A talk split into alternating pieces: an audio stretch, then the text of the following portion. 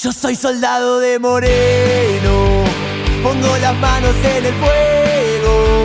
Cuando lo escucho, escucho al pueblo. Venimos a poner el cuerpo, vamos a dar vuelta a la Argentina, a gobernar con la doctrina. Ni yanqui ni somos el pueblo peronista.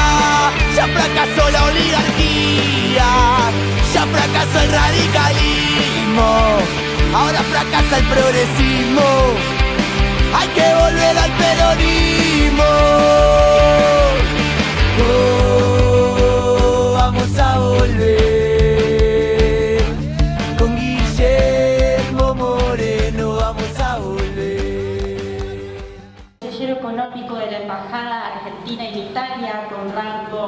embajador eh, en el 2013 y en el 2015, a 2015, es licenciado en Economía. Eh, también eh, está en la gestión privada, de ahí ha aprendido todo lo que sabe y lo que ha puesto en, en función en la política. Para nosotros, ¿quién es Guillermo Moreno? Para el espacio Principios y Valores. Hoy es el candidato a presidente, el único que presenta un plan económico peronista.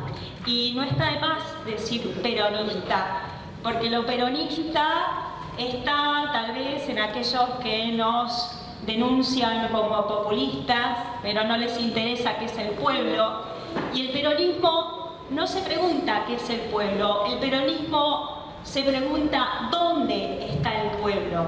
Y sabe que está el pueblo donde hay identidad de arraigo, donde hay lazos sociales, culturales, de larga data, que son lentos, que los hace la historia, pero que sobre todo lo hace el trabajo. El trabajo que es el lugar donde crecemos, eh, formamos relaciones sanas, pero crecemos como personas. Entonces, por eso, por esto que estoy hablando, es peronista el plan económico de Moreno, porque presenta que lo más importante para una persona es el trabajo. Y acá estamos con quien craneó junto a otros compañeros en un trabajo colectivo, ahí nos muestra lo importante que es el trabajo colectivo, un plan que tiene dos aristas concretas para el pueblo. Alimentos para la mesa familiar o precio accesible y energía para poder trabajar, porque no hay pueblo sin arraigo, porque no hay pueblo sin trabajo. Por todo eso es nuestro, y quiero que te lleves de la campa de principios y valores que se está formando acá, eh, de la mesa general, con muchos compañeros que son nuestro candidato por eso, y que más allá que vayas por la unión del peronismo, te queremos, presidente, para ejecutar para ejecutar eh, lo que es esperanza hoy para todos. Gracias, compañeros.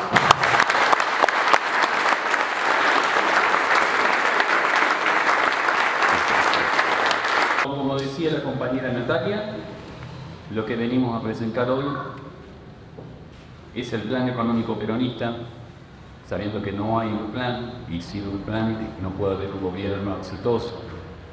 Ya lo han demostrado estos últimos gobiernos con decir ganemos y después vemos, si no hay un plan no sirve ganar.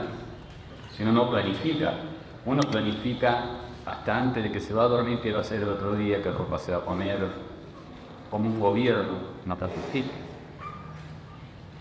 Solo me importa ganar y arreglar el día a día. Bueno, nosotros al revés. Primero le decimos lo que vamos a hacer y después le decimos si ganamos, vamos a hacer esto y lo comprometemos. Tanto Guillermo Moreno como todos principios de oro. Queremos presentar este tarde a Guillermo, para nosotros el único candidato que puede sacar este país adelante con trabajo, no con planes. Y estoy en contra de los planes, y valor están. No, no se puede dar dignidad a una persona con dinero, con asistencialismo. Se le da dignidad con trabajo. Se saca a la gente de la pobreza con trabajo, como nos enseñaron. Cuando te decían trabajar para no ser pobre, bueno, hoy trabajar es pobre, bueno, estamos complicados. Pero ese como nos enseñaron nosotros, como nos inculcaban, ¿quiénes inculcaron? Principios y valores. Y hoy no puede ser que un Estado te diga, quédate en tu casa, te doy dinero, y le estás sacando los principios y valores que ordenan a una persona. Y porque no lo que hace el trabajo además es ser libre de la persona. Bueno, es ahí donde nosotros empezamos a ver a Guillermo, empezamos a escucharlo, a seguirlo, y él le decimos, es la única opción para este país, para que crezca. Con un plan económico que cualquiera entra en la web del principio de valores lo lee y es visible. No es un plan económico como el clásico que dicen el CONIAN, que tiene un plan económico, va al noticiero y se sienta con todo diciéndole baratito los planes económicos, llénelo, pero al final la gente no lo ve. Esto lo pueden ver cualquiera de ustedes. Entran a la página web del principio de valor y lo bajan, lo descargan, lo leen, porque esto es transparente, no se oculta nada. Lo único que queremos es un pueblo feliz. Ahora, si te dicen, tenemos un plan económico, pero de secreto. Es complicado. Pero entonces el único plan económico peronista es este. Y es por eso que traemos a Guillermo Moreno, quien más que lo ha escrito, para que me explique a ustedes total. Moreno.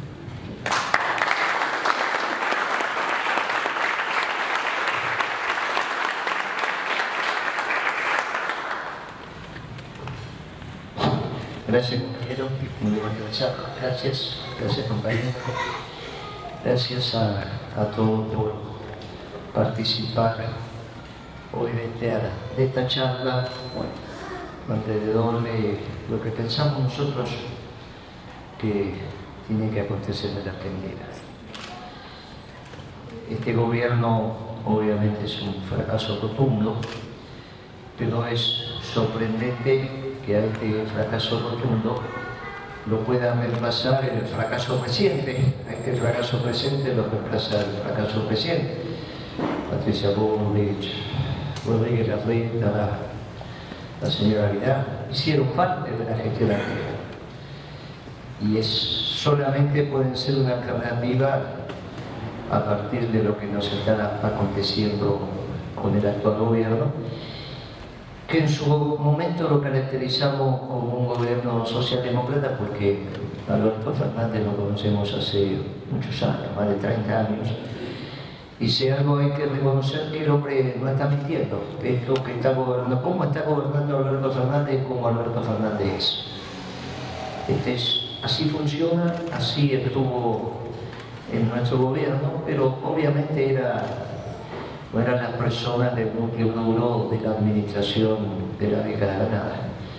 Una década que comienza en el 2002 con el gobierno de Duarte reemplazando al gobierno fallido de la Alianza y nuevamente vos, con el surgimiento de Néstor Kirchner y primer gobierno de Cristina, yo diría el segundo, en el segundo gobierno de Cristina, los dos primeros años, hasta que eh, lamentablemente tomó una decisión innecesaria, que es avalar la devaluación de Kisilov allá en el 2014, y ahí se produce una situación muy particular, porque cambia el sendero de quiénes son los ganadores y perdedores del modelo económico, que estaba muy claro durante nuestra administración que eran los hombres y mujeres del trabajo y la producción. Con esa devaluación se produce un giro relevante, notorio, hacia un vector que nosotros habíamos conocido allá en los 90, que es el vector de la especulación y la renta.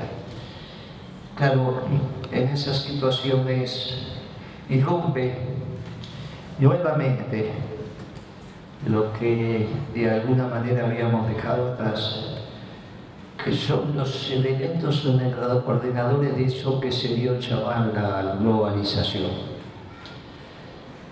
esto es muy importante, porque ¿qué es fundamentalmente la globalización? Es la capacidad que tuvieron algunos países de convencer al resto de los países de que en realidad los procesos de industrialización se tenían que dar en algunas regiones del mundo, abandonando aquellos conceptos que entre otras cosas habían hecho relevante en la Argentina, que es todas las economías están en condiciones de tener un cuanto industrial. No es cierto que algunos pueblos nacieron para ser industriales y otros pueblos, en la medida de sus posibilidades, a adquirir las manufacturas que se desarrollan allá de sus fronteras. Y esto generó controversias en el mundo, pero finalmente se terminó instalando allá a fin del 89, inicio de los 90, por la caída del muro de Berlín. Y esa globalización rampante nos hizo mucho daño, porque fundamentalmente lo que pasó es que la Argentina perdió su convicción industrial. Perdimos como pueblo la vocación industrial. Cuando yo era chico no se, no se ponía en duda la Argentina industrial.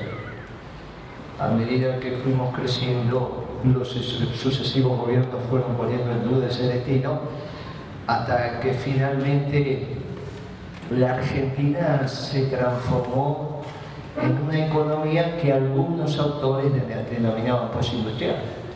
Pero en esa economía postindustrial lo que empezó a pasar es que nos llenamos de dólares y nos llenamos de desocupados. Las industrias se transformaron en dólares, los dólares en algún lugar del mundo se encuentran, incluso en la caja de seguridad o los jardines o los colchones, y la contracara de ese exceso de dólares es también un exceso de desocupación, porque en realidad el pueblo dejó de trabajar. Y la opción para un pueblo que no trabaja, como dijo el compañero, son los planes sociales. Si nos empezamos a encontrar con una sociedad que no puede contener a todos sus hijos y que de alguna manera tienen que tener un ingreso, encontramos este, este mecanismo perverso de que cobramos impuestos, con esos impuestos financiamos planes, con esos planes aparentemente aparece un cierto consumo y sobre ese cierto consumo lo que vamos construyendo es un sector que los propios incentivadores de esas políticas empiezan a llamar pobreza estructural. Claro, el aceptar que la pobreza es estructural es aceptar que la Argentina no alcanza para todos.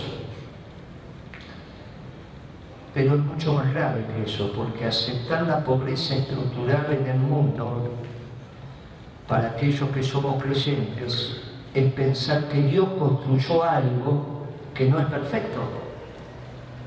Porque si fue capaz de hacer la creación y esa creación no alcanza para todos, implica que la pobreza vino para quedarse y no solo culpa del hombre, sino que parecería ser que es culpa de Dios. Distinto es pensar que la pobreza es un hecho circunstancial producto de las malas políticas. Y si las malas políticas son originadas también en el pecado original, en realidad no es un problema de Dios, sino que es un problema de nosotros los hombres. Como las cosas que de venida de nuestro libre albedrío generan desigualdades entre los hombres y mujeres y entre las familias. Por eso empezamos a construir este plan económico y decimos que es peronista, porque parte de las concepciones profundas de un plan económico peronista tiene que, tiene que ver con terminar con las injusticias. El ordenamiento en el reino terrenal de la base material y de la base espiritual de los pueblos, para terminar con las injusticias y una de las cuales es la pobreza. Y acá entonces, hecha esta introducción, empezamos a desarrollar el plan desde su propia génesis. Porque cada vez que viene un economista a hablar frente a ustedes, tiene alguna construcción de algo de lo que yo estoy manifestando, aunque no lo diga. A ningún economista le enseñan en la facultad a tomar decisiones para lastimar a su pueblo. Es impensable pensar que nosotros mandamos nuestros jóvenes a la facultad a estudiar determinada disciplina y los profesores le van a enseñar a ser hermanos. Esto es impensable. Pero resulta que hay políticas económicas que se orientan en una dirección que no satisface las necesidades de los pueblos. Si no satisfacen las necesidades de los pueblos, a medida que se van ejecutando esas políticas, lo que encontramos es un pueblo más infeliz, no un pueblo feliz. Encontramos más injusticia, no más justicia. Encontramos más odio, no menos odio. Encontramos menos amor, encontramos menos solidaridad. Y ahí entonces empezamos a encontrar una economía que se nos desordena. Claro, las doctrinas en el mundo imperan para casi todos aquellos que ustedes escuchan cuando hablan de política económica. Por eso nosotros empezamos encuadrando nuestro plan económico en las doctrinas que hoy están en boga, que son las que ustedes escuchan habitualmente. La doctrina liberal, la doctrina marxista, la doctrina neoliberal, la doctrina socialdemócrata. Y las doctrinas nacionalistas de origen europeo que han consolidado la identidad de los pueblos, pero considerando enemigo al pueblo vecino y prohijando su destrucción. Y ese nacionalismo es un nacionalismo complicado pero claro, surgieron pueblos nuevos en el tránsito de la humanidad y esos pueblos nuevos fundamentalmente comenzaron a, surgir en, espacios que no estaban, que de alguna manera eran espacios nuevos. Y esos espacios nuevos fueron América nuevos para los que no lo conocían, no para los que habitaban en América.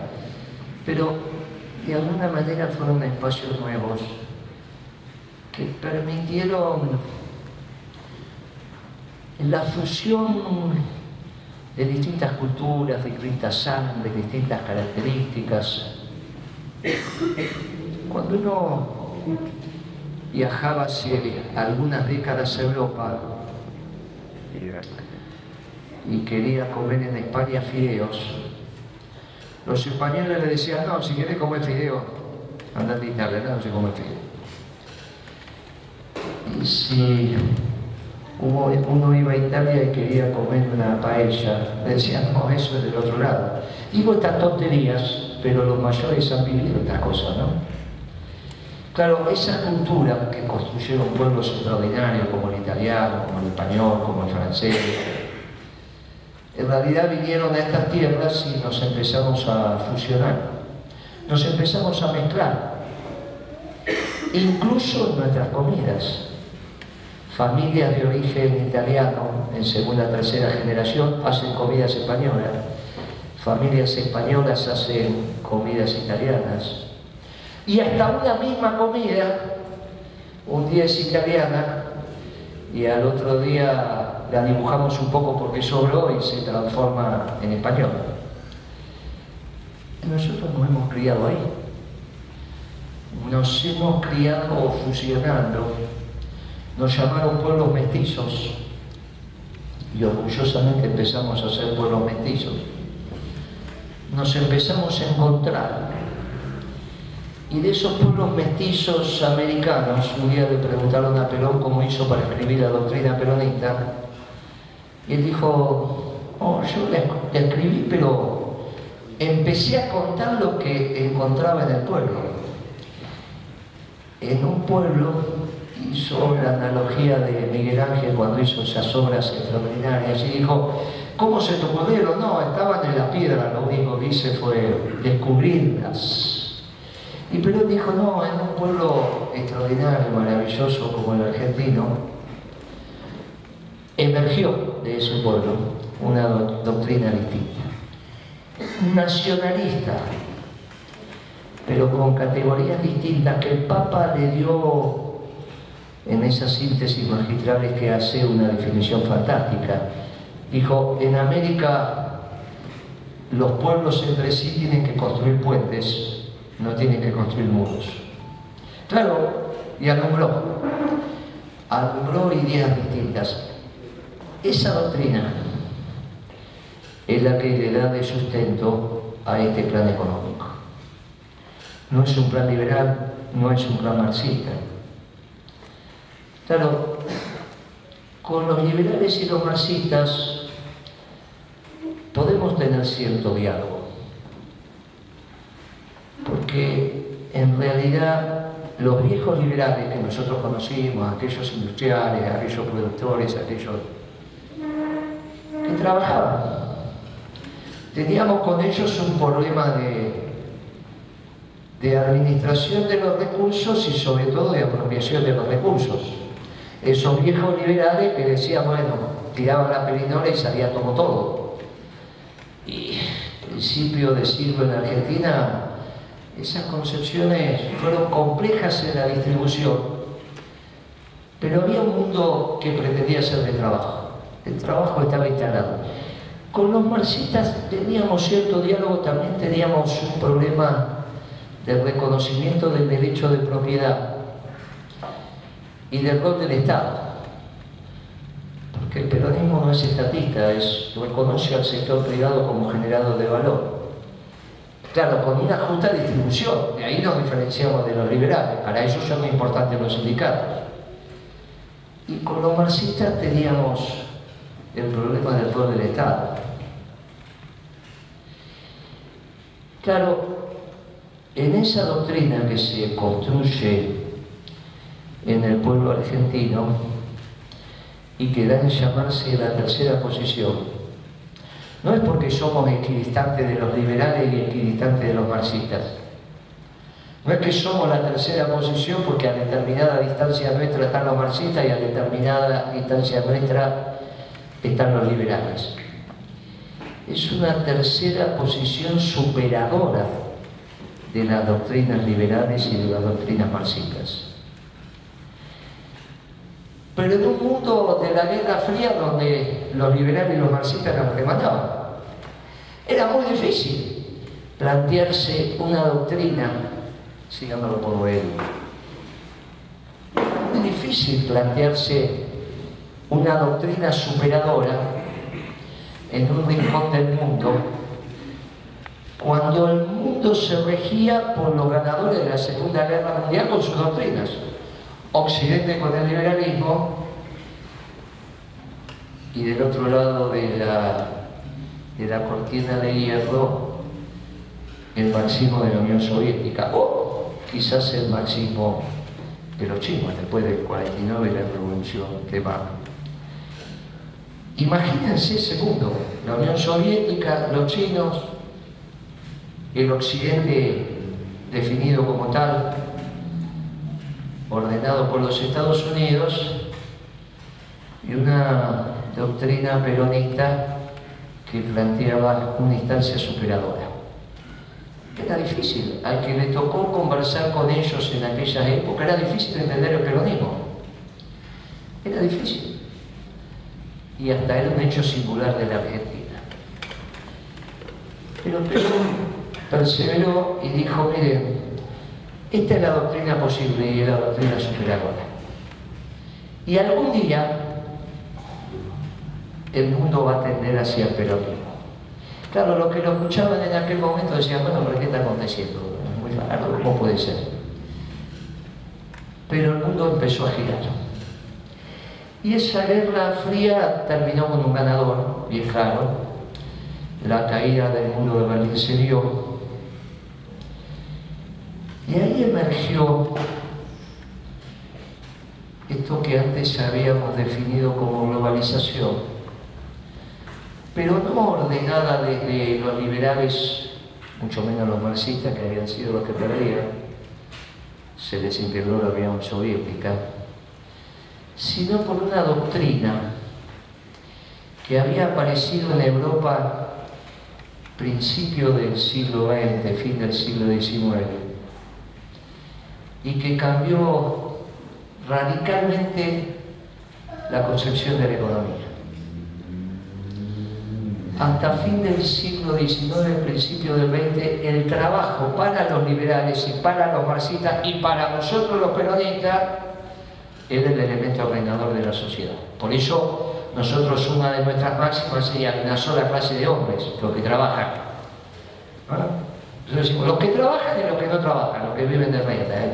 los que trabajan los liberales trabajaban, los marxistas trabajaban, irrumpe algo donde el trabajo empieza a ser un valor secundario. Irrumpe a partir de visiones raras.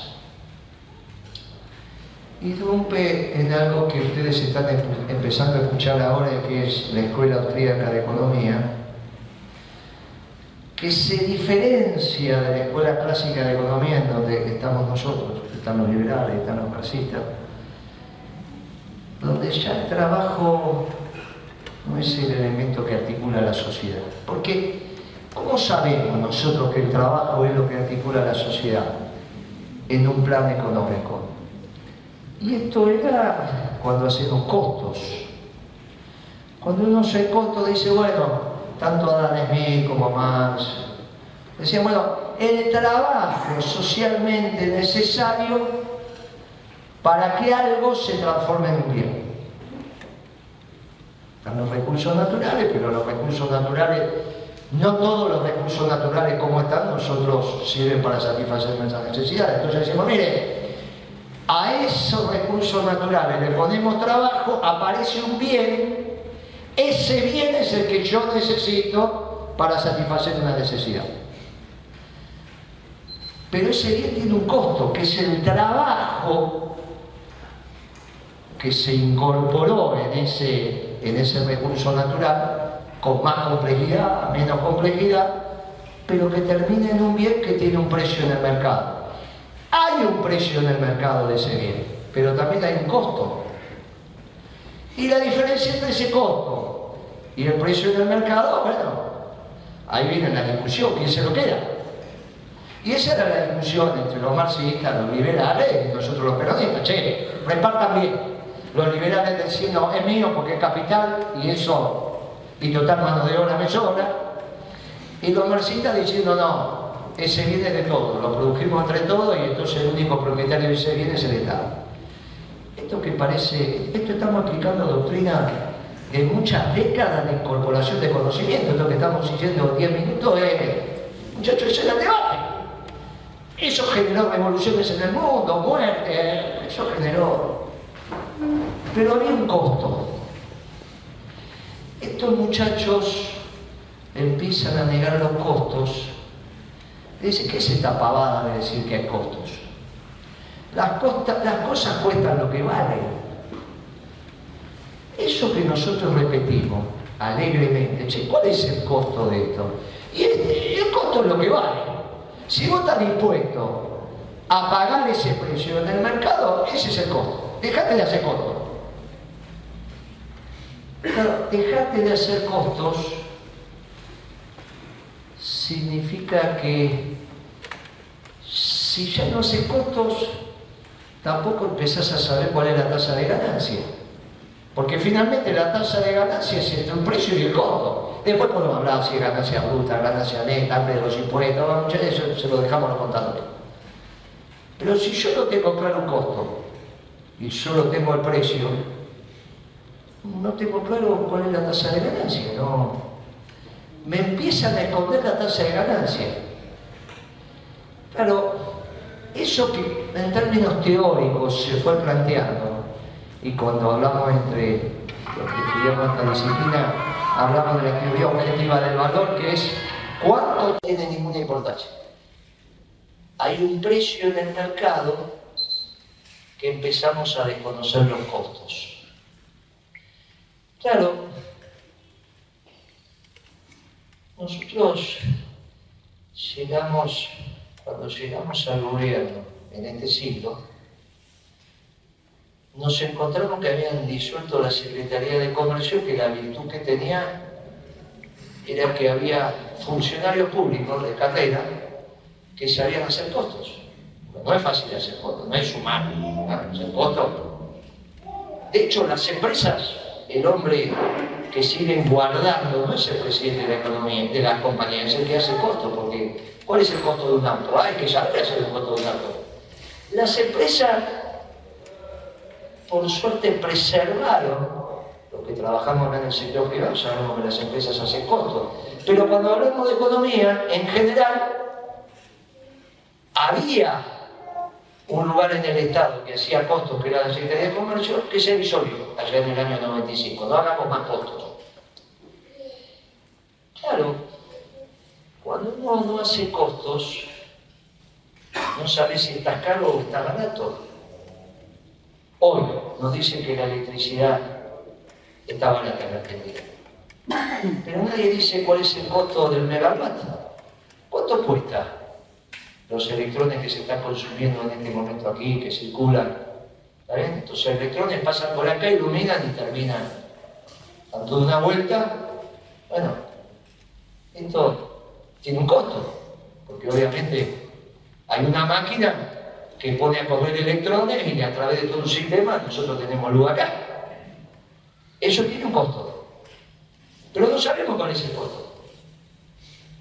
Pero nos dicen que la tarifa que nosotros tenemos que pagar o está cara o está barata. Hay todo un debate. Claro, eso se soluciona haciendo costos. No, bueno, pero eso es antiguo. La economía dejó de hacer costos. Y los que hacíamos costos nos habíamos quedado en pasado. Claro, detrás de esto empiezan a aparecer los ganadores. Porque cuando uno pregunta en este nuevo capitalismo, que nosotros definimos el capitalismo de los banqueros, cuál es el costo de los bancos, resulta que nunca nos pensamos, nunca nos concentramos en pensar cuál es el costo de los bancos. ¿Cuál es el costo de los bancos? O sea, ¿cuál es el costo del funcionamiento del sistema financiero?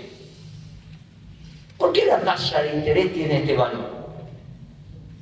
Claro, ahí aparece un interrogante que no tiene solución. ¿Y por qué la tasa de interés en la Argentina es distinta a la de Estados Unidos? Y ahí me inventan algo que se llama riesgo para riqueza al margen de la inflación. No, porque ese país es riesgoso Che, y vos dueño de la tierra, en la zona más rica de la Argentina, donde una hectárea vale 17 mil, 20 mil dólares, en la pampa de ninguna manera vale esto, no es la zona núcleo, estoy hablando de la zona núcleo, ¿ver? Norte de la provincia de Buenos Aires, un poquito del sur de Santa Fe, el este de Córdoba, una no... ¿Por qué se llama la zona núcleo de la pampa húmeda? Porque hay cuatro tierras en el mundo solamente cuatro tierras en el mundo que tienen ese nivel de productividad, no en la pampa. ¿eh? Obviamente que a ustedes les encantaría, pero no es la pampa.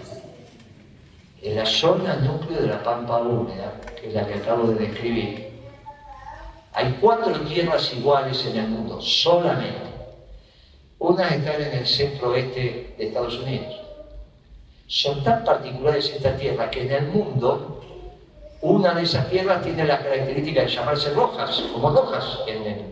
hay una zona, una localidad ahí que se llama Rojas. Y en el mundo a eso se lo conoce como tierras de Rojas. En el centro oeste de Estados Unidos. En Ucrania, entonces entendemos, entender lo que, lo que pasa en Ucrania ahora, y en Angola. Ahí entendemos por qué es lo que pasó en Angola, 40 años de guerra civil. Y la otra nos tocó a nosotros, no a Brasil, no a Uruguay, no a Paraguay, que no tienen buenas tierras. A nosotros nos tocó esas tierras que son extraordinariamente productivas, que cuestan 17 mil, 20 mil, 25 mil dólares al litro. Hoy cuestan esto, ¿eh? Cuando yo llegué al gobierno costaban 3 mil, pero esa tierra bien producida, con la Argentina funcionando. Entonces uno dice, pero ¿cuánto es lo que te tenés que llevar por hectárea? Y yo me tengo que llevar por hectárea entre el 40 y 50% de la producción. Pero eso es muy extraño, eso es el sistema feudal. En el sistema feudal estaba el señor feudal que le daba la tierra al siervo de la gleba, el siervo de la gleba la producía y le daba la mitad de, lo que producía al señor feudal. Pero eso no es capitalismo. Bueno, pero vos tenés que entender que si yo vendiera esta tierra y la pongo a plazo fijo esa plata, ¿cuánto me llevo? Bueno, está bien, pero si querés venderla y que alguien la trabaje. Pero es raro que una tierra dé para que gane el productor y para que gane el dueño en esa proporción, porque esto no pasa en ningún lugar del mundo. En Estados Unidos, donde está esa tierra, esa tierra, estas cosas de Dios, están en la mitad de Estados Unidos. Esas tierras son las que dieron todas esas películas de la conquista del oeste, todas esas series del Far West, donde llegaban las familias con la carroza, la, y, y, resulta que, que se quedaban con la tierra. En Estados Unidos, las tierras no, se alquilan, son del dueño. No, no es. En Europa tampoco. En Australia tampoco, en Nueva Zelanda Acá cuando nosotros compramos un litro de leche, estamos pagando el alquiler de la tierra. Pero no un alquiler, estamos pagando aproximadamente el 15% para el valor de la venta de esa tierra en términos de utilidad, que me llevo anualmente. Entonces la comida que consumen los trabajadores pagan el alquiler de la tierra, porque ¿de dónde sale el alquiler de la tierra? El productor paga el alquiler, hace un producto, lo vende y con esa venta se queda su ganancia por su trabajo que corresponde, paga los contratistas, paga todos los insumos paga el alquiler. Pero casi le da el 40 o el 50% de la producción, o sea que con la mitad que vende tiene que pagar todo eso. Entonces el precio es raro es un sistema raro. Nosotros dijimos, mire, la verdad que hay un desorden, porque aparte estamos pagando una renta extraordinaria sobre un bien que no se amortiza. Si hay una sociedad que el activo que tiene son 10.000 hectáreas, cuando el contador hace el balance al año siguiente, no es que deprecia la tierra, uno es dueño de 10 camiones, los pone a trabajar. El año que viene esos camiones valen menos, todos lo sabemos, porque se deprecia la famosa amortización. Este edificio dentro de mil años no, no va a estar más. Quizá quede algo, pero no va a estar más, no lo vamos a poder habitar. Quizás no mil años, 200 años ya va a ser difícil. La tierra está. Por eso la tierra no se amortiza. Esto es un tema técnico muy importante porque no se deprecia. No es el auto que uno lo saca de la concesionaria y ni bien lo saca vale 20% menos. Vos lo sacaste a 10 mil dólares, lo sacaste, diste una vuelta más y ya vale 8 mil. Te lo vuelve a te lo vendo, sí, a 8 mil. No, No, pero si lo acabo de sacar, eh, bueno, pero ya has usado. Y en cinco años te quedaste sin auto. Y una casa al 5% anual, entonces en tantos años te quedaste. Esto tiene su lógica. La tierra no pasa esto. Es el único bien que no se amortiza. Claro, ahí tenemos un problema, porque ese alquiler me va el precio de la comida. Claro, estas conversaciones que se tienen que mantener con la sociedad rural, y que vengo y lo digo, la sociedad rural argentina, ¿eh? la de, no la de La Pampa, la de Entre la de Corrientes, estamos hablando de la sociedad, la del predio de Palermo, la sociedad rural argentina. A ustedes les parece sorprendente, pero están empezando a comprender. Dicen, bueno, no es tan loco lo que están diciendo, no, no está mal, porque la Argentina siempre tuvo una ley de arrendamientos, siempre. Los que son antiguos en La Pampa saben que acá los alquileres se regían por la ley de arrendamiento. Obviamente una ley de arrendamiento que con el paso del tiempo empezó a dejar de usarse. Pero la Argentina siempre tuvo una ley de arrendamiento. Entonces nosotros en el plan económico, lo que decimos, mire, es imperioso que haya una ley de arrendamiento en la zona núcleo de la Pampa húmeda. Insisto, en esa zona que son las tierras más productivas del mundo. Porque con una ley de arrendamientos, nosotros no, estamos planteando que nos metemos con la propiedad, ¿eh? en esto no dijo, yo no estoy hablando acá de una reforma agraria que modifica la propiedad, eso se lo dijo a otro muchacho. Si acá estuviera Graboy, por ahí está hablando de eso, yo no estoy hablando de eso. ¿eh? Yo no hablo de la reforma agraria, yo soy respetuoso del derecho de propiedad, el peronismo no se mete con la pero muchachos, una cosa es no meterse con la propiedad privada y la otra cosa es no entender que tenemos que trabajar por una sociedad justa. Entonces, ¿cómo hacemos para que en la zona núcleo de la pampa húmeda irrumpa el sistema capitalista y dejemos atrás el sistema feudal? Bueno, con una ley de arrendamiento. Ahora, esa ley de arrendamiento puede traer puede traer perjuicio y puede traer, bueno, entonces vamos a hacer una cosa como el propietario. Le estamos proponiendo que por la diferencia de lo que cobran ahora de alquiler y lo que van a empezar a cobrar con la ley de arrendamiento, el Estado le va a dar un ojo. En dólares a 25 años, con tasa de interés internacional, están haciendo un esfuerzo, están haciendo un esfuerzo. Nos ponemos de acuerdo, nos ponemos de acuerdo. Y alguien me podría decir, pero bueno, ¿qué conseguimos con eso? Bajar el costo de los alquileres raudamente. Y entonces nosotros las retenciones ya no las paga el productor, si bien es el que tiene que ir por el exportador a, depositar la plata, sino que después la recupera porque le bajó el costo del alquiler, pero raudamente de 12, 14, 15% de, de, rentabilidad pasan al 1,5, 2%, lo que sería un plazo fijo internacional en dólares, porque esa propiedad está en dólares. Entonces que tenga un rendimiento internacional. Y si el hombre considera que no quiere que la venda, para eso va a haber crédito, para que que la trabaja la cumple, como pasó en La Pampa, no, no, nadie habla acá que el derecho de propiedad es sagrado. Ahora, no solo bajamos el precio de la comida porque lo que hacen las retenciones es desalinear el precio internacional del precio local en, la proporción de las retenciones. Esto es muy fácil de entender. ¿eh? Mire, supongamos que,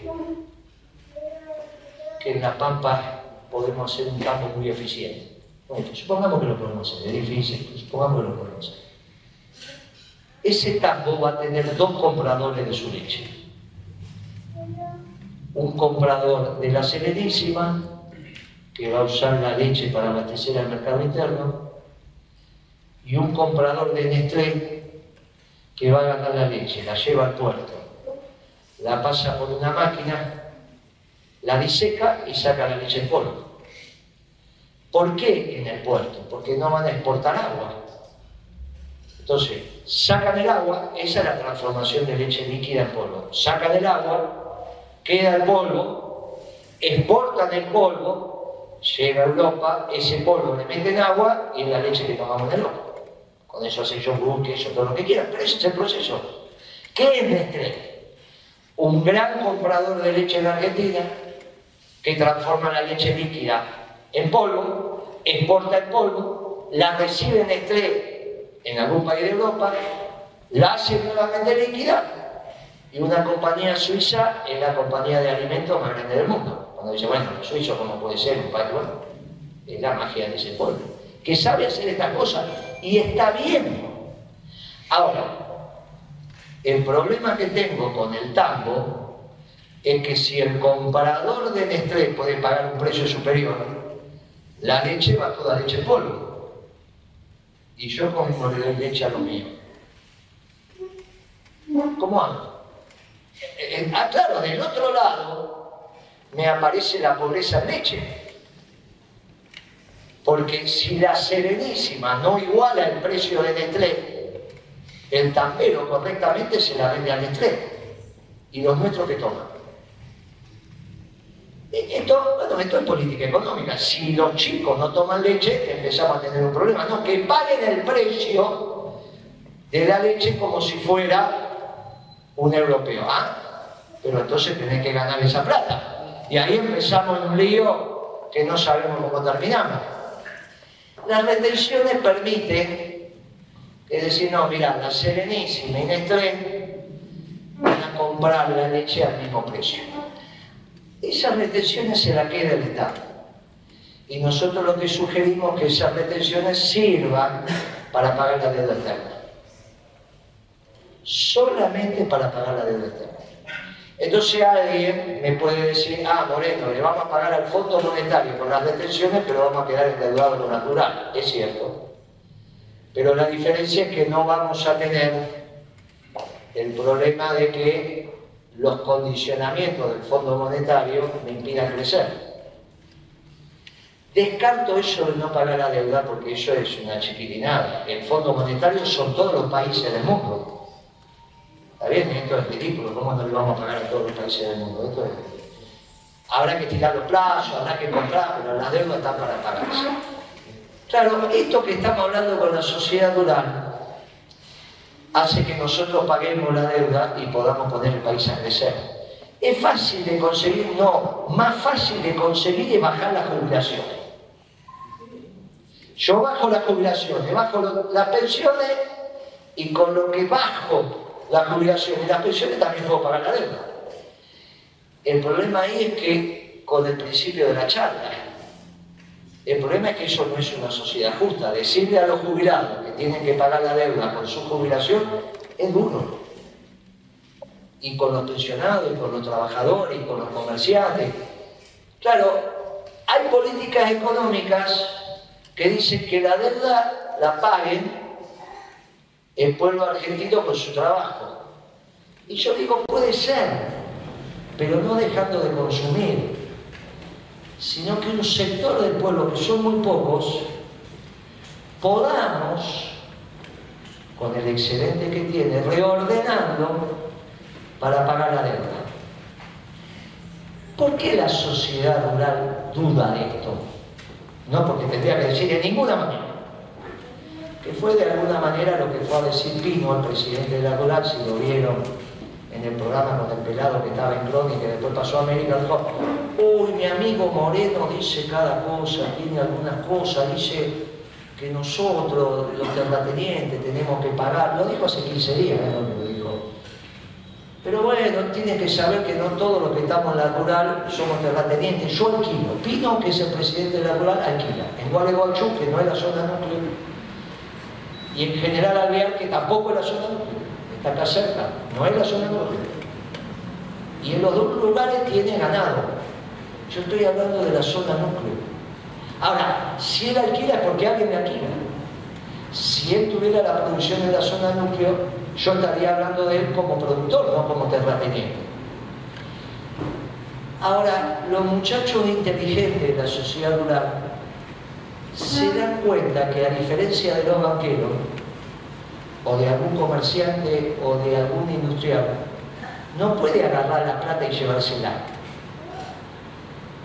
Puede llevarse el alquiler a Suiza, pero su patrimonio está atado en la Argentina, no puede barrer los 20 centímetros de tierra, ponerlo en un container y llevárselo a Arabia Saudita. Es decir, ahora soy la pampa húmeda en Arabia Saudita. Eso no existe. Y es un problema que la Argentina no sea gobernable. La Argentina tiene que trabajar y para trabajar tiene que haber un clima de paz y de armonía. Es muy difícil porque si la ruta está cortada, ¿cómo llega la cosecha al, puerto? Que los barrios, vamos a meter palo a todo el mundo. ¿eh? Es difícil ese país. Es difícil. Si son inteligentes, se dan cuenta que ese país es difícil. Un país lleno de planes es difícil. Un país sin trabajo es difícil. Y un país que no sea justo es un país difícil. Y entonces, yo no digo que han dicho que sí, digo que estamos hablando. Porque algunos periodistas que son más papitas que el Papa, dicen, no, Moreno, pero ¿cómo le vas a ir a cobrar? Es imposible. ¿Van a ser las 125? No, las 125 la hizo un radical, que fue el no la hice yo. Después dijeron por lo medio que la había hecho yo, porque yo no tuve nada que ver con eso. Y ahora que todo el mundo lo reconoce, incluso ya los que estaban sentados en esa mesa dicen, no, el que hizo la 125 no fue Moreno, fue Lutó. Yo le quería perder retenciones nada más que a la soja. Este pibe vino con esa idea rara y dijo, no, yo ya hablé con todo, estamos de acuerdo de retenciones móviles para la soja, el maíz, el trigo, presidente de ese momento, la presidenta dijo, bueno, si usted ya lo consensuó con el mercado, pero era mentira, no lo había consensuado. Esto que estamos diciendo de ninguna manera es una confrontación con el campo, es un sector del campo, la zona núcleo de la pampa húmeda, que es un sector sobre cuatro. ¿Cómo surge la soja, el maíz, el trigo en la zona núcleo de la pampa húmeda? Están los trabajadores rurales, están los contratistas, que son los dueños de esa máquina que uno ve. Están los productores que organizan la producción y está el dueño de la tierra. Solo le estamos hablando al dueño de la tierra. Y encima con la posibilidad de ponernos de acuerdo. Y si no nos ponemos de acuerdo, yo prefiero discutir con la rural y no con los jubilados. Porque a mí no me enseñaron economía, ni aprendí economía en el mercado para lastimar a los jubilados, a los pensionados o a los trabajadores. Por eso empecé diciendo que detrás de cada economista siempre hay una idea de sociedad. Yo soy justicialista, quiero una sociedad justa. Y está claro que si ahora hay trabajadores que son pobres, imagínense qué lejos estamos de la justicia, el salario mínimo vital y móvil en la Argentina, incluso en la dictadura, era para que el tipo que trabajara cobrara un salario mínimo vital y móvil que le impidiera ser pobre. El salario mínimo vital y móvil en la Argentina era para que el hombre que trabajara no fuera pobre. Esto significa, come y se mueve ¿eh? en su colectivo, va al trabajo, cada tanto se compra un par de zapatillas. Eso era el salario no te ibas a comprar una casa con el salario mínimo vital y móvil. O alquilabas o vivías con tu padre, pero no eras pobre. Ahora resulta que trabajas por encima del salario mínimo vital y móvil, que está en 80 mil pesos, y sos pobre. Bueno, esto ha violentado toda la lógica. Tenemos que reordenar esto. De esta manera, nosotros no solo volvemos a tener la comida en un, precio razonable, toda la comida, no muchachos, no muchachos, la comida de los trabajadores, nosotros sabemos de lo que estamos hablando, entendemos la canasta de un trabajador. Esa comida tiene que estar razonablemente adecuada al poder adquisitivo de los ingresos populares, que son las jubilaciones, las pensiones, los que cobran los trabajos que están, los trabajadores que están en convenio. Es un esfuerzo que tienen que hacer, es un esfuerzo que tienen que hacer. Y a su vez, pagamos la deuda. todas las retenciones que se cobren únicamente para pagar la deuda. Únicamente para pagar la deuda. Y ahí el Estado tiene que tener equilibrio fiscal, porque no se puede gastar más de lo que se recauda. En el último gobierno peronista recaudábamos más de lo que gastábamos, muchachos, se puede hacer, esto no, puede ser que se gaste más de lo que se recauda, incluso pagando los intereses de la deuda. Y entonces, ahí resolvimos los ingresos de los sectores populares vuelven a respirar, sacan la cabeza fuera del agua. Porque la comida es lo que no puedes dejar de comprar. Y si vos compras la comida y te sobra mango, ya vas a la peluquería, vas al cine, empezás, empezás a mover la rueda, que es lo que hicimos a partir del 2002, empezar a mover la rueda. Ahora, a su vez, tenemos que industrializar la Argentina. ¿Y cómo hacemos para que vuelva la industria? Bueno, ¿cuál es el insumo vital de las industrias? ¿Cuál es el costo de los costos? En los alimentos es el alquiler, ya lo acabamos de decir. Y en la industria, en la industria de la energía. Ahora nosotros no somos Uruguay, que no tiene, nosotros somos la Argentina. Y entonces, ¿por qué la Argentina tiene que pagar el combustible a casi al precio internacional? o por encima.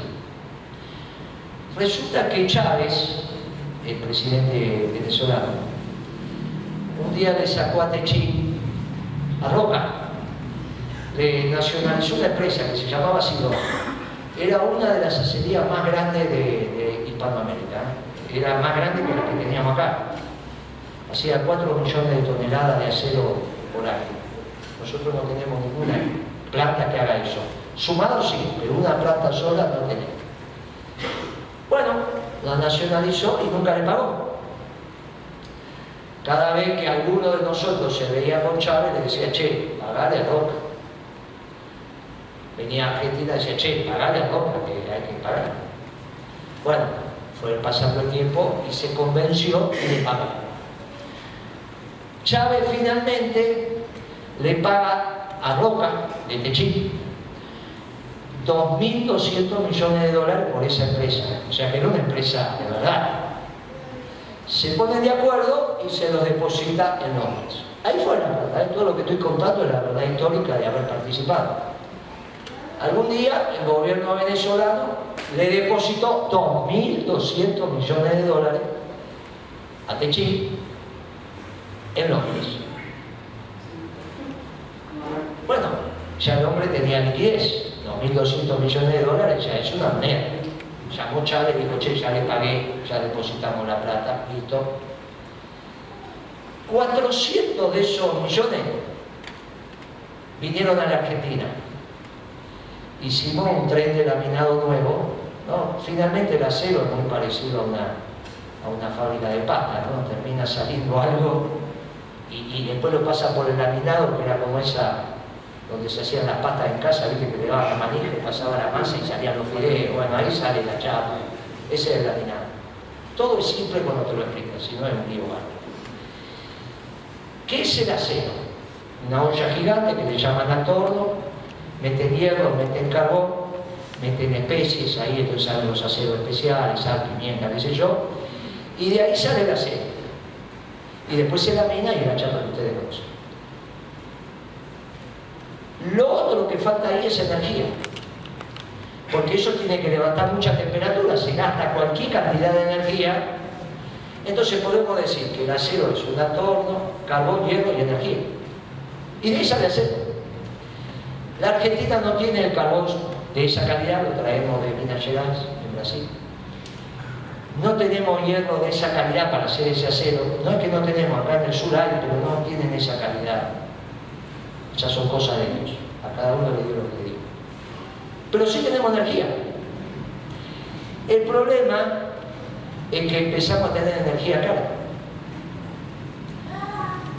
Un día vino el presidente de Quilmes, la cerveza, ya por el año 2006, y me dijo, Moreno, tenemos que aumentar la cerveza.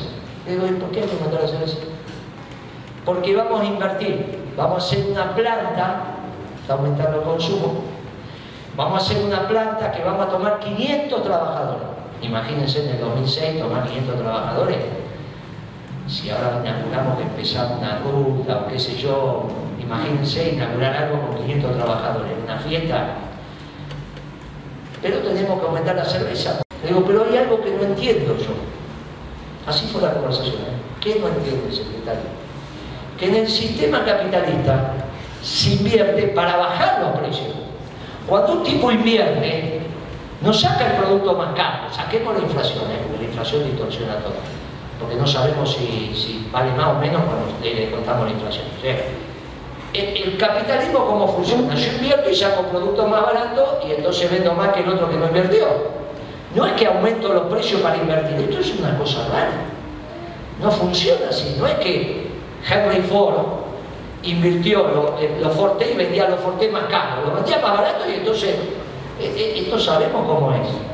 Le dije, mira, es raro lo que me está diciendo. Vamos a hacer una cosa, que vamos a hacer los números y después si yo me equivoqué, te lo reconozco y aumentar, pero si no me equivoqué voy a hacer la inversión igual. Y no se aumentan los precios. Bueno, es obvio que esto terminó, hicieron la inversión, se inauguró la planta y los precios no aumentaron. Porque era ilógico que uno invierta. Ahora, el presidente actual del IPF ese que dijeron que quiere ser presidente de la República, que fue vicegobernador de Santa Cruz, se plantó en la televisión nacional y pico y dijo, pueblo argentino, les voy a aumentar el combustible cada 3%, no sé cada cuánto, una cosa ahí. Y miren qué previsor que soy, ya le estoy diciendo lo que voy a aumentar. Todavía estaba con en el ¿no? Creo que fue para marzo del año pasado. Dijo, y le voy a aumentar el combustible porque tengo que invertir. El pibe hizo una conferencia y dijo, le aviso cómo vamos a aumentar los precios. Porque tenemos que invertir en IPF para sacar más petróleo. Pero yo me acordé de esa conversación de con quién me dije, pero esto está todo mal. ¿Cómo vas a aumentar los precios porque tenés que invertir? La inversión sale del mercado. Si vos no tenés la plata, vas a un banco y tomas crédito. O sale de crédito comercial, como todos nosotros empezamos los negocios, pidiendo que alguien te fíe durante tanto tiempo, se llama crédito en el banco, y si no, pudiendo nada. Entonces, así funciona la vida. No que yo aumento, pues, si cada uno de nosotros que aumentó, que, empezó un negocio, empezaba aumentando su producto, no vendíamos. Claro, salvo que tenga la vaca atada, porque sos el dueño de... Ah, bueno, pero eso ya no es el sistema. Vos te aprovechás de que sos el único que puede meter a mercado. Ah, bueno, pero eso no es el sistema, así no funciona el sistema. ¿Está bien? Esto no, no funciona. Che, quiero ampliar el kiosco, entonces voy a aumentar todos los precios para ampliar el kiosco. Esto no existe. Me arman un kiosco al lado y se perdió el kiosco. Esto es una cosa de loco lo que hacen. Y resulta que no solo es eso, sino que no me dice cuánto cuesta un barril de petróleo en Argentina. Hacer, llenar un barril de petróleo, que son 170 litros, no importa. La unidad de medida es el barril de petróleo. Llenar ese barril de petróleo, de petróleo argentino, ¿cuánto cuesta? Es sacar el petróleo de abajo, eso tiene un costo, y buscar el petróleo tiene un costo. Porque yo saco el petróleo que está más cerquita, es como el agua. La que está más cerca la saco, después tengo que ir cada vez más abajo. Entonces, el petróleo que saco mañana va a ser más caro que el petróleo que saco hoy. Porque primero saco el más barato y después voy por el más caro. Así funciona en la Argentina y en todos lados. Eso es amortización. Yo tengo que amortizar el petróleo que me consumí con petróleo más caro. Pero ese es un cálculo actuarial, no hay ningún inconveniente, se hace ese cálculo. ¿Cuánto cuesta el barril de petróleo de Argentina? No cuánto se vende. ¿Cuánto cuesta? Bueno, yo hice ese cálculo con los datos de Bumeroni, que lamentablemente se murió, que de Panamérica, que está acá en Y me dio 35 dólares. ¿Dónde íbamos a buscar el petróleo que nos consumíamos del continente? Al mar. Porque los viejos muchachos de IPF siempre dicen que el petróleo de verdad en Argentina está en el mar si alguno tiene un amigo de IPF, veterano, le dice, la verdad que tenemos petróleo en el continente, pero petróleo de verdad tenemos en el mar. Palucho dijo el petróleo nuestro está en eh, muerta. Está bien, se llega, está bien, no, digo nada. Salvo que firmó un acuerdo con Chevron que cada petro, que cada gas que sacaba de vaca muerta el Estado lo pagaba 6,50 dólares. En ese mismo momento, en Estados Unidos, el gas se vendía a 2,50. La misma unidad de medida, el millón de BTU. No importa, el millón de BTU es la unidad de medida. El metro, no importa. ¿Cómo vamos a tener el, gas acá 6,50 y en Estados Unidos 2,50? ¿Cómo termina la película? Que Roca, el de Techín, que había gastado 400 millones de dólares para ampliar su fábrica acá, le quedaban 1800. Lo agarró hizo una, una fábrica donde? Y en Estados Unidos, donde la energía está barata. ¿Qué es la que inauguró Macri? ¿Se acuerda que una vez Macri fue a inaugurar una, petrolera, una empresa petrolera, metalúrgica, perdón, argentina, que era con roca? Dijo Macri, vivir en la Argentina, está invirtiendo en el mundo, hizo una empresa metalúrgica. El, hierro cuesta lo mismo, el carbón cuesta lo mismo, pero la energía cuesta mucho menos. Entonces el acero sale mucho menos en Estados Unidos que acá. Si yo tengo el acero acá, ¿qué hago? No hago más nada con chapa. O todo lo que hago es carísimo. Y cierro la bomba. La Unión Europea que se terminan todos los talleres. Si yo arranco con chapa cara, ¿cómo voy a hacer escalera de chapa barata? No puedo. Ah, entonces la traigo de China. O traigo el acero de China más barato. Y entonces cierro las acerías. Si yo tengo la energía cara, ¿cómo hago aluminio barato? ¿Qué es el aluminio? Esa bauxita, o alumina, pasa por una máquina que le manda un, golpe de electricidad continua y eso se derrite y es el aluminio. Ahora, bauxita no tengo, alumina no tengo, la tengo que traer el combo. Lo que tengo es energía. Si yo tengo energía cara, no puedo tener aluminio barato. Si no tengo aluminio barato, todas las aberturas que hagamos, todo lo que hacemos en aluminio, es caro. Y entonces no tengo competencia, no tengo competitividad porque, claro, ¿cómo hago para tener energía barata? Y lo primero es hacer costos. Por eso dije esta historia de los costos. Empecé hablando, no, pero Moreno, vos sos activo, ¿cómo vas a...? Se hace más costo en el mundo, mentira. Nos venden una historia que no es, porque ese capitalismo de los banqueros oculta los costos. Por eso fuimos tan... Porque nosotros de verdad que transformamos la economía de la Argentina haciendo costos. Porque cuando vos haces costo aparece el canta claro. Y ese canta claro nos permite a nosotros tener ordenado el insumo clave de la industria. ¿Por qué podíamos tener el gasoil a 60 centavos de, dólar? Solo el gasoil nosotros teníamos litro de aceite mezcla en la esquina de cada casa, en el almacén, más barato que el litro de gasoil. Porque habíamos arreglado con un instrumento que, si fundamentalmente el aceite mezcla no es el mismo que cuando éramos chicos, es básicamente soja y girasol. Y soja en Argentina hay entonces podemos tener el aceite barato si entendemos que... Y lo tenemos. Por eso el aceite era tan barato y cuando empezó a aguantar nos asustamos tanto. Porque el aceite en Argentina es mezcla, no digo el de oliva, el aceite mezcla, que es el que usamos nosotros para cocinar. Mire, si nosotros tenemos la energía a los precios razonables, ¿cuál es el precio razonable? Hay que hacer costos, ninguna empresa tiene que perder plata y la rentabilidad es muy sencilla de calcular, es el 8% del capital total empleado, como se hace en el mundo. ¿Qué es el capital total empleado?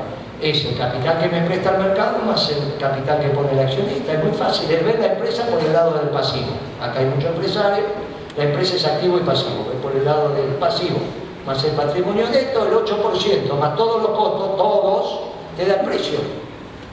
Es muy sencillo.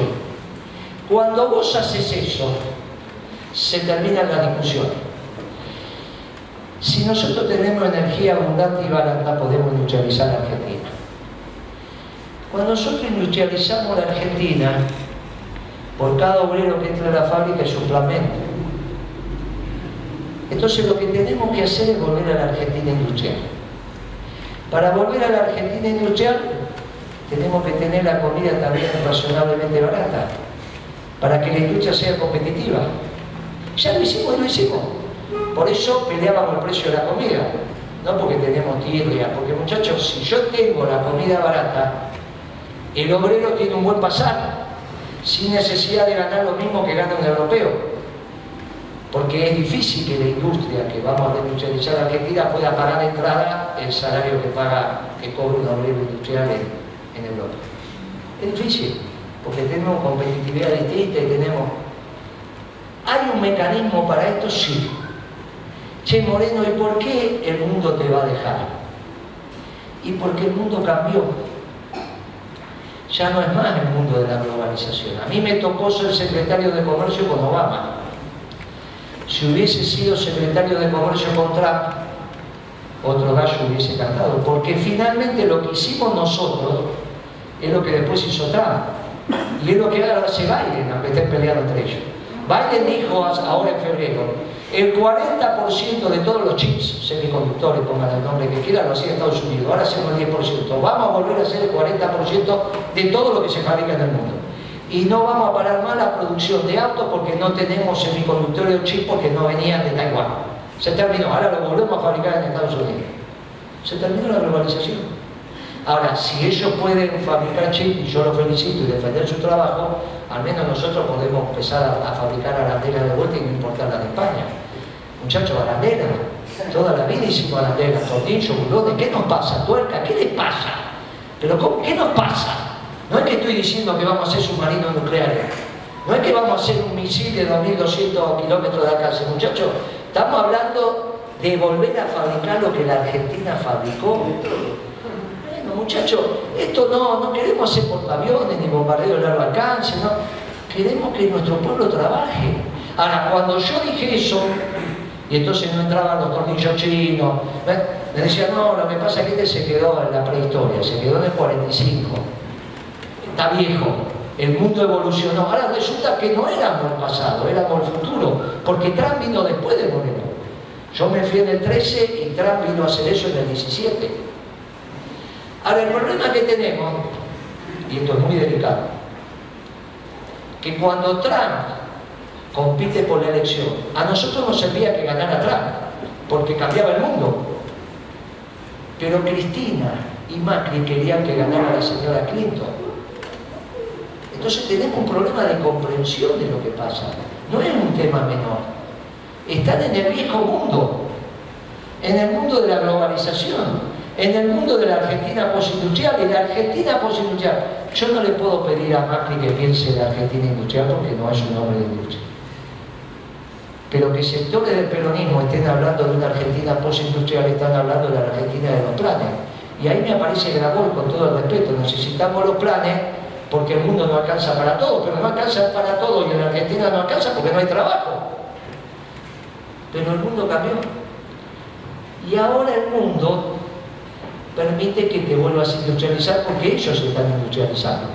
El presidente de México le dijo hace poquito al presidente norteamericano las fábricas que traen en China, traiganlas para el sur de México.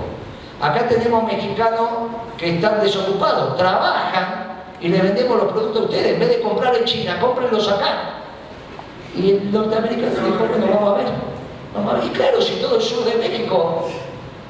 Y es lógico, dejen de invertir en China, traigan la fábrica para acá y den trabajo a sus vecinos.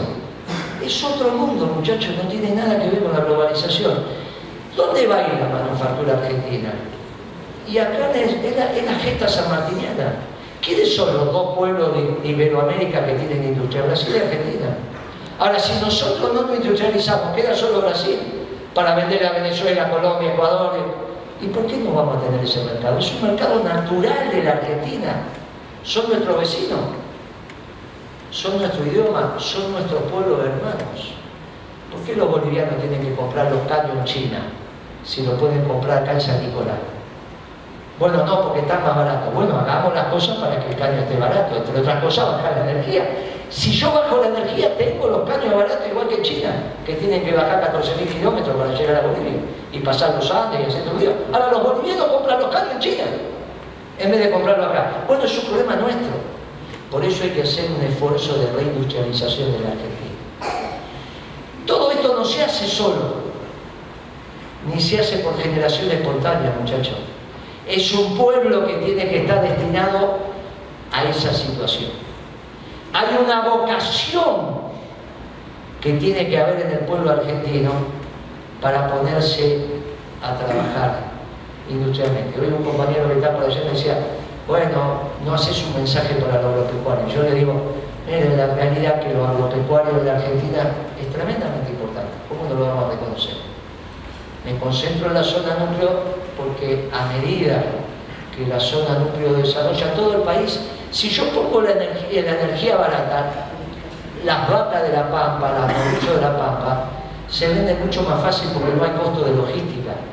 Ahora, el problema es que cuando tengo un costo de logística enorme, ¿cómo compiten con, el ganado que está más cerca, de, en este caso, de Carmela?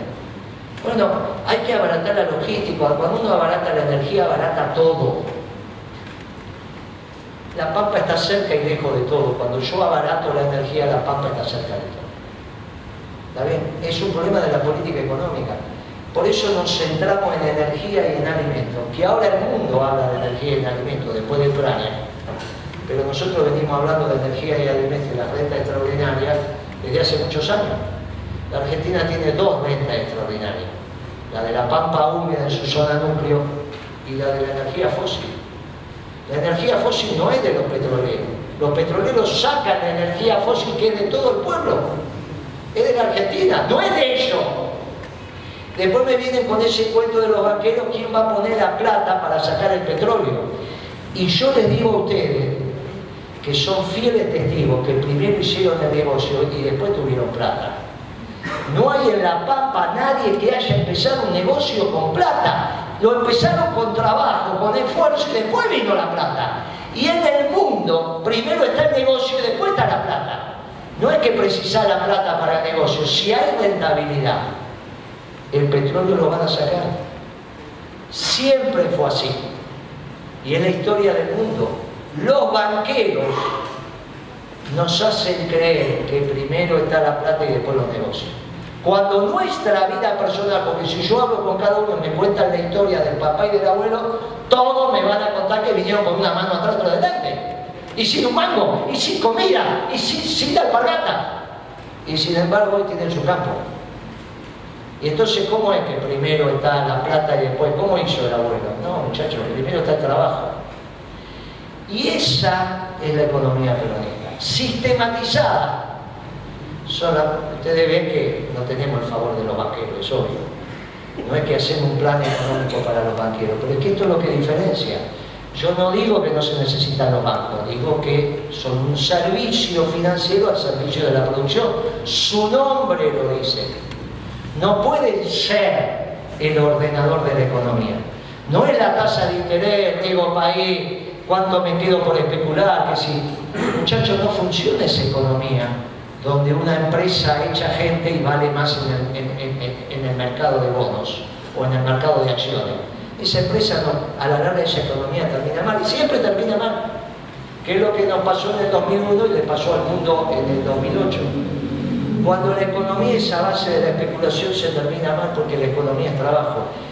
¿Qué es el plan económico peronista. Ordenar la economía para volver a tener una Argentina industrial. La Argentina tiene los recursos materiales y tiene los recursos humanos. Hay cosas que nos faltan, cosas que nos faltan. Pero tenemos los recursos materiales y tenemos los recursos humanos. Es solamente la vocación de poner a crecer el país nuevamente con el trabajo. Para ponerlo a crecer tenemos que pagar las deudas, por eso le pido a la sociedad rural que haga un esfuerzo patriótico. Pero ni bien hecho ese esfuerzo patriótico, tenemos las manos libres para volver a crecer y volver a hacer esto. Por primera vez con un mundo que no es antiperonista. Yo no digo que es peronista, pero al menos no es antiperonista. El mundo hoy facilita nuevamente que haya países que se industrialicen. Y nosotros tenemos memoria industrial si la volvemos a poner en valor. Detrás de cada uno de los nuestros hay un taller, está la memoria, está lo que supimos hacer, y todavía comemos lo suficiente como para que los nuestros le tengan ventaja sobre los brasileños. Los recursos humanos nuestros son superiores, ya lo sabemos, lo dijimos siempre. Está en la alimentación, está en la salud, está en el buen vivir de los nuestros. Todavía estamos mal, estamos muy mal, pero todavía hay esa memoria que la tenemos que poner en marcha. Y esta es una diferencia fundamental. Yo no vengo acá a decir vamos a echar 3 millones de empleados públicos. Si alguna sobra, cuando pongamos al país a crecer solito, se van a donde ganen más. Solito. Ahora, yo lo quiero echar para qué? Para que sea un mendigo por la calle. Esto es ridículo. No vengo acá a decir que tenemos que bajar las jubilaciones, las pensiones. Vengo acá a decirle que el plan económico peronista es un plan de producción y trabajo.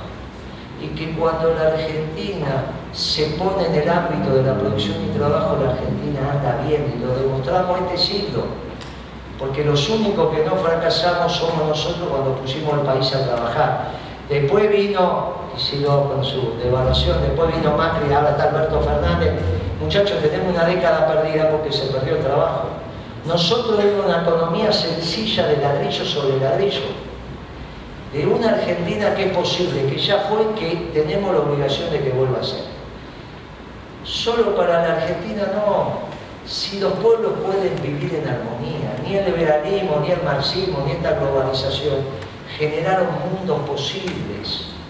Y ahora, cuando nunca lo esperaban, tienen una guerra en Europa y tienen un miedo tremendo porque en cualquier momento empiezan a explotar la bomba de verdad. No van a llegar, pero la amenaza solo ya lo pone difícil.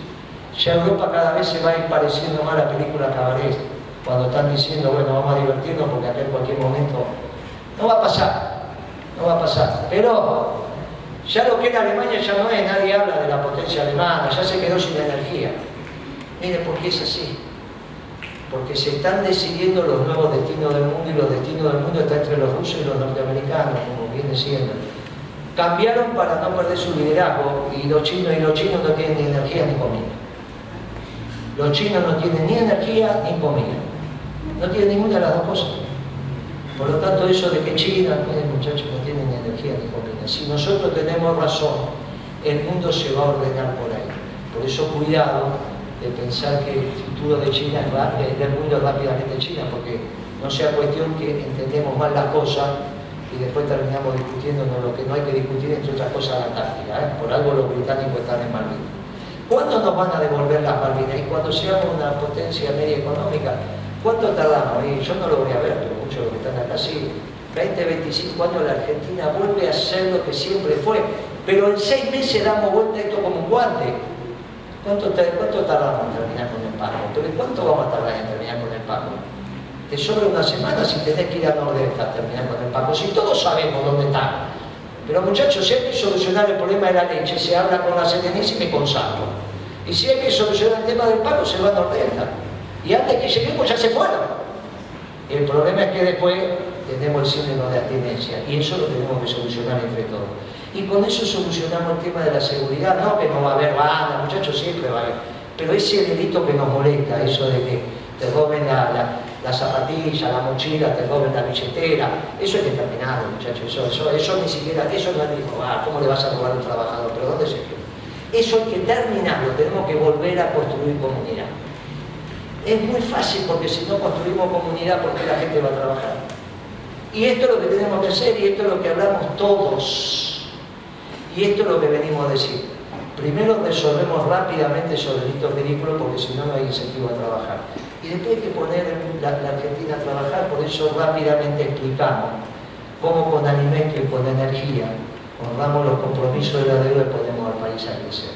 Nosotros no somos ningún país imperial. Nosotros no queremos nosotros no queremos tener portaaviones, nosotros no queremos que se nos lleven lo nuestro, pero nosotros no queremos quedarnos con nada que no sea nuestro. Nosotros no tenemos una vocación de imperio, no es que yo así, no vamos para algo, eso es eso nosotros somos la Argentina y estamos muy conformes.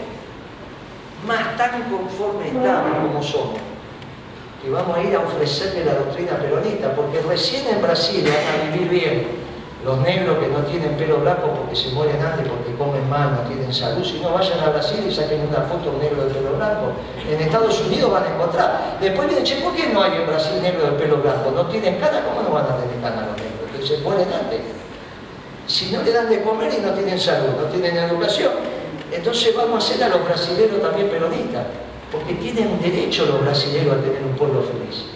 Y vamos a ser peronistas todos, hasta los norteamericanos va a ser peronistas. Y recién ahí va a terminar nuestro